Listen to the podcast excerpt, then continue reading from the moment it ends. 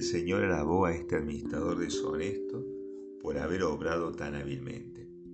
Queridos hermanos, en el Señor estas palabras de Jesús nos pueden desconcertar.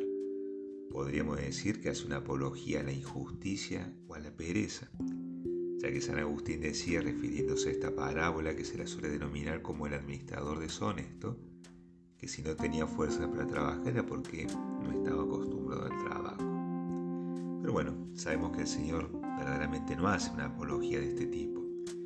Tenemos que profundizar en la enseñanza que Jesús nos quiere dar sobre esta alabanza de este administrador deshonesto.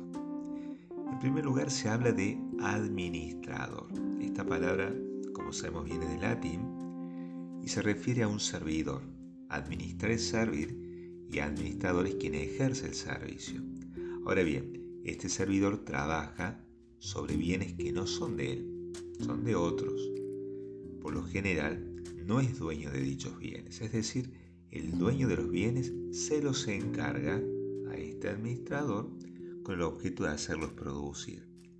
En este sentido, Dios nos ha hecho administradores de la creación. No somos sus dueños. San Agustín dirá con mucha fuerza, una opinión errónea agravada en los hombres que aumenta sus pecados y disminuye sus buenas obras, consiste en creer que todo lo que tenemos es para las atenciones de la vida y debemos poseerlos como señores y por consiguiente no nos las procuramos como el bien principal. Pero es todo lo contrario, porque no, hemos sido colocados en la vida presente como señores de su propia casa, sino como huéspedes y forasteros, llevados a donde no queremos ir y cuando no pensamos. Somos huéspedes y forasteros. Y sigue diciendo, el que ahora es rico, en breve será mendigo. Así que Seas quien fueres, has de saber que eres solo dispensador de los bienes ajenos, y se te ha dado de ellos uso transitorio y derecho muy breve. Lejos pues de nosotros el orgullo de la dominación y abracemos la humildad y la modestia del administrador fiel y prudente, ¿no? en contraposición a este administrador deshonesto. Este administrador fiel y prudente ya lo mencionó San Lucas con anterioridad. Y se diferencia del administrador deshonesto en que no tiene apego a las cosas de este mundo, más bien desea ser separado del mismo y estar con Cristo, como decía San Pablo, porque tiene claro que las riquezas de este mundo no son suficientes para comprar la verdadera felicidad. Ellas tienen mucho peso a la larga que generan angustia, las riquezas, ¿no? Porque pueden enfermar el alma de avaricia. Con lo cual podemos decir que el buen administrador, este administrador fiel y prudente, tiene muy claro quién es al Señor al que tiene que servir. Dios. Es servidor de Dios, siendo sus características la honradez, la fidelidad y el altruismo. Y acá quisiera detener un poquito más en esta expresión, practicar el altruismo, que es lo contrario al egoísmo. El amor cristiano es altruista, es decir, piensa en las necesidades concretas del otro antes que en sus propios intereses. Es el caso de un padre o una madre que cuidan a su hijo enfermo y tienen que dejar de lado las cosas que les gustan para cuidarse. Bueno, eso sería un amor altruista. Este, el ejercicio de la caridad nos hace altruistas. Vale la pena ahora aclarar la alabanza que Jesús hace de este administrador. Y evidentemente no es por la injusticia o la deshonestidad. Por eso lo echan del cargo.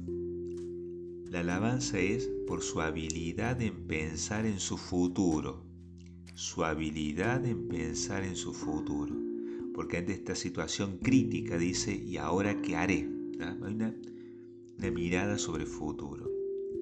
El buen administrador siempre tiene una mirada de futuro, podríamos decir una mirada escatológica, Una mirada centrada en conseguir el fin para el cual estamos en esta vida. Entonces, la consecución de ese fin, que vamos a llamar Dios, exige saber administrar los bienes que Señor nos pone a nuestra disposición para alcanzar. Entonces, tener claro el fin.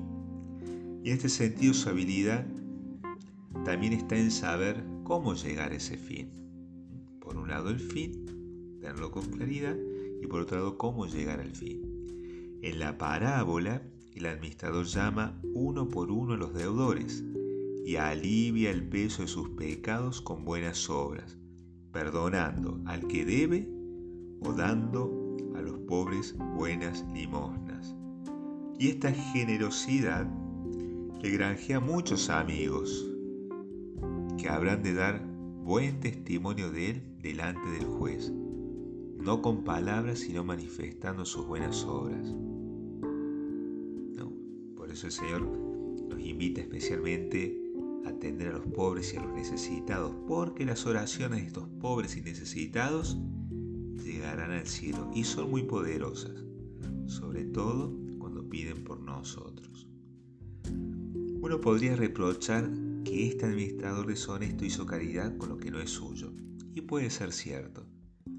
Pero recordemos que nosotros somos administradores de talentos que el Señor nos entregó.